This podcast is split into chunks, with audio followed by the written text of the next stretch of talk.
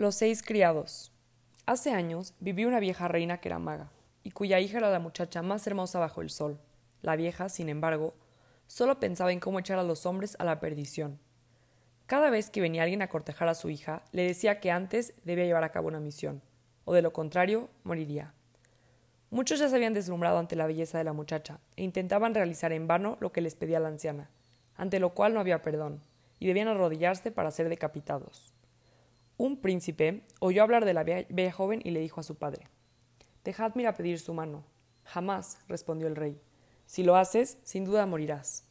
Entonces el joven cayó gravemente enfermo, y así permaneció durante siete años, sin que ningún médico pudiese curarle. Al ver el padre que no había ninguna esperanza de curación, se dirigió a él muy apenado. Vete y prueba tu suerte, ya que yo no puedo ayudarte. Al oír esto el joven se levantó de la cama ya sano y se puso alegremente en camino. Sucedió que, mientras iba cabalgando por una pradera, vio de lejos algo que parecía un enorme monte de heno, pero al acercarse pudo distinguir que se trataba de la barriga de un hombre tendido a la larga. El gordinflón, al ver al muchacho, se puso en pie y le dijo Si necesitáis a alguien, estoy a vuestra entera disposición. El príncipe respondió ¿Y qué voy a hacer con un hombre tan gordo como tú? Pues cuando me inflo, dijo el gordo, soy tres mil veces más gordo aún. En tal caso, manifestó el príncipe, Puede ser que te necesite. Ven conmigo. El enorme gordinflón siguió al príncipe, y al cabo de un rato encontraron un joven que tenía pegada a su oreja la hierba. El príncipe le preguntó ¿Qué estás haciendo? Escuchando, respondió el extraño. ¿Y qué es lo que escuchas tan atentamente?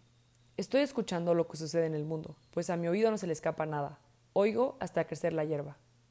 Entonces, dijo el príncipe, dime, ¿qué oyes en el palacio de la vieja reina, la que tiene una hija joven tan hermosa? El joven respondió Oigo caer el sable sobre la cabeza del último pretendiente. Está bien, siendo así, tal vez pueda necesitarte. Ven conmigo. Los tres siguieron su camino, y al cabo de un rato vieron a lo lejos un par de pies enormes y parte de unas piernas descomunales. Siguieron caminando y caminando un buen trecho, a lo largo de las piernas, hasta que llegaron a la cintura y finalmente a la cabeza. Diablos, exclamó asombrado el príncipe, tú sí que eres un tipo largo. Pues cuando me estiro, soy tres mil veces mayor que la montaña más alta de la tierra. Me gustaría serviros. Si queréis, llevarme con vos. De acuerdo, dijo finalmente el príncipe. Tal vez te necesite. Prosiguieron su andadura y encontraron un hombre que sentado junto al camino con los ojos vendados. El príncipe le dijo ¿Acaso tienes los ojos tan sensibles que no puedes mirar a la luz? Nada de eso, dijo el hombre. Es que no puedo quitarme la venda, pues todo lo que ven mis ojos lo destruyen con la fuerza de mi mirada. Si creéis que puedo seros de utilidad, os serviré con sumo gusto. Me parece muy bien. Únete a nosotros. Tal vez pueda necesitarte, respondió el príncipe. Continuaron su camino y al poco rato se encontraron con un hombre que yacía bajo los ardientes rayos del sol, pero cuyo cuerpo temblaba de frío, de tal modo que ninguno de sus miembros se encontraba quieto. ¿Cómo puedes tener frío con un sol tan abrasador? le preguntó el príncipe. Cuando más calor hace, más frío tengo, y más me atraviesa los huesos, y cuando más frío hace, más calor tengo, hasta el punto en que ni en medio de una hoguera soporto el frío. Tú sí que eres un tipo raro, dijo el príncipe. Pero si quieres servirme, ven conmigo. Así partieron todos juntos, cuando vieron un hombre que con el cuello estirado oteaba las montañas que había a su alrededor. El príncipe le preguntó ¿Qué es lo que miras con tanta atención? El extraño respondió Tengo tan buena vista que puedo mirar por encima de los bosques, campos, valles y montañas, e incluso a través del mundo entero. El príncipe le dijo entonces Si quieres, puedes venir conmigo. Creo que eres justamente el hombre que me faltaba. Así pues, el príncipe partió con sus seis criados y llegó a la ciudad de la vieja reina, donde no explicó quién era, sino que solo dijo Si me dais a vuestra hija por esposa, cumpliré cualquier misión. La bruja se alegró de que otro joven cayera en sus redes y le dijo Voy a pedirte tres cosas, y si logras llevarlas a cabo, serás amo y señor de mi hija. ¿Qué será lo primero que tengo que realizar? preguntó el príncipe. Debes traerme un anillo que se me ha caído en el mar rojo. El príncipe se marchó y más tarde se dirigió hacia sus criados. La primera misión no es fácil. He de sacar un anillo del mar rojo. Así que concentraos y pensad en el modo de conseguirlo. Entonces habló el de la larga vista. Voy a ver dónde se encuentra. Y dirigiendo la mirada al mar dijo Ya lo tengo. Está colgado en aquella roca puntiaguda. El largo se tumbó y dijo Yo podría sacarlo si lo viera. Si no es más que eso, dijo el gordo agachándose y abriendo la boca a la altura del agua, Entonces las olas empezaron a romper en su interior, hasta que se bebió todo el mar, quedando el fondo tan seco como un campo de labranza. Y el largo se inclinó con un poco y sacó el anillo de la roca con la mano. El príncipe se alegró mucho al ver que tenía el anillo, y se lo, llevó, lo a la vieja, que, extrañada, dijo Sí, es el anillo que buscaba. De modo que has llevado a cabo satisfactoriamente tu primera misión. Pero ahora viene la segunda. ¿Ves aquella pradera que está al lado de mi palacio, en la que pasen mis trescientos bueyes? Cómetelos con su piel, sus huesos y sus cuernos. Además, abajo en la bodega hay trescientos barriles de vino, que deberás beberte. Y recuerda, como quede tan solo un pelo de buey por comer o una sola gota de vino por beber, habrás perdido la vida. ¿Puedo invitar a mis amigos? preguntó el príncipe. No me gusta comer sin compañía. La vieja se rió sarcásticamente. Puedes invitar si quieres a una sola persona para que tengas compañía, pero a nadie más. Tras oír estas palabras, el príncipe se dirigió a donde estaban sus criados y dijo al gordo Hoy serás mi invitado, y podrás comer hasta hartarte. Entonces el gordo se comió los trescientos bueyes, sin dejar un solo pelo, y todavía preguntó si aquel había sido el desayuno. Luego se bebió el vino de los barriles directamente, sin necesidad de vaso alguno, hasta apurar la última gota. Cuando terminó de comer y beber, el príncipe se presentó ante la vieja reina y le dijo que la segunda misión ya estaba cumplida. Más sorprendida aún que la presa anterior, la reina le dijo Nadie había llegado nunca tan lejos, pero aún me queda una misión que encomendarte, y no podrás evitar el ser decapitado. Esta noche, dijo, te llevaré a mi hija a tu habitación, y deberás permanecer abrazado a ella sin dormirte.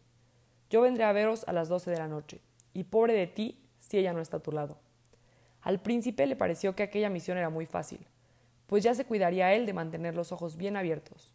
No obstante, llamó a sus criados y les contó en qué consistía la prueba. ¿Quién sabe qué habrá detrás de todo esto? Tened cuidado y manteneos en guardia para que la muchacha no salga de aquí. Ya entrada la noche, llegó la malvada vieja con su hija, y la puso en brazos del príncipe. Apenas se hubo marchado, el largo se tendió en el suelo y formó un círculo en torno a los dos jóvenes, al tiempo que el gordinflón se situaba delante de la puerta, de manera que ni un alma pudiera entrar. Así permanecieron sentados los dos, sin que la muchacha dijese ni una sola palabra, pero la luna, que iluminaba su rostro a través de la ventana, permitía al joven pretendiente admirar su singular belleza. No hacía más que contemplarla, y se sentía colmado de alegría y de amor hacia ella, por lo que en ningún momento le sobrevino el sueño. Así transcurrió el tiempo, hasta que dieron las once, hora en que la vieja, sirviéndose de su magia, los hechizó de forma que todos se durmieron, y la muchacha desapareció del lado del príncipe. A las doce menos cuatro, el hechizo perdió su efecto, y todos se despertaron. ¡Qué desgracia! Pobre de mí, exclamó el joven príncipe. Ahora sí que estoy perdido. Los fieles criados comenzaron también a gemir, pero el del oído tan agudo dijo Callaos todos un momento, quiero escuchar. Y tras un buen rato de silencio dijo al fin Está sentada sobre una roca a trescientas horas de aquí, llorando amargamente por su desdicha. Solo tú, largo, puedes ayudarla. Si te estiras, llegarás a ella en dos zancadas. De acuerdo, pero deberás acompañarme tú, el de la mirada profunda, para así poder destruir la roca. Entonces el de la mirada profunda se montó a las espaldas del largo, y a la velocidad del viento llegaron poco después al lugar en el que se alzaba la roca encantada. El largo quitó a su compañero la venda de los ojos, y al mirarla con ellos la escaparada roca, ésta se partió en mil pedazos. El largo tomó a la muchacha en sus brazos y la llevó sin pérdida de tiempo a donde estaba el príncipe, y antes de que dieran las doce se encontraban los dos jóvenes sentados como antes, contemplándose mutuamente con gran alegría.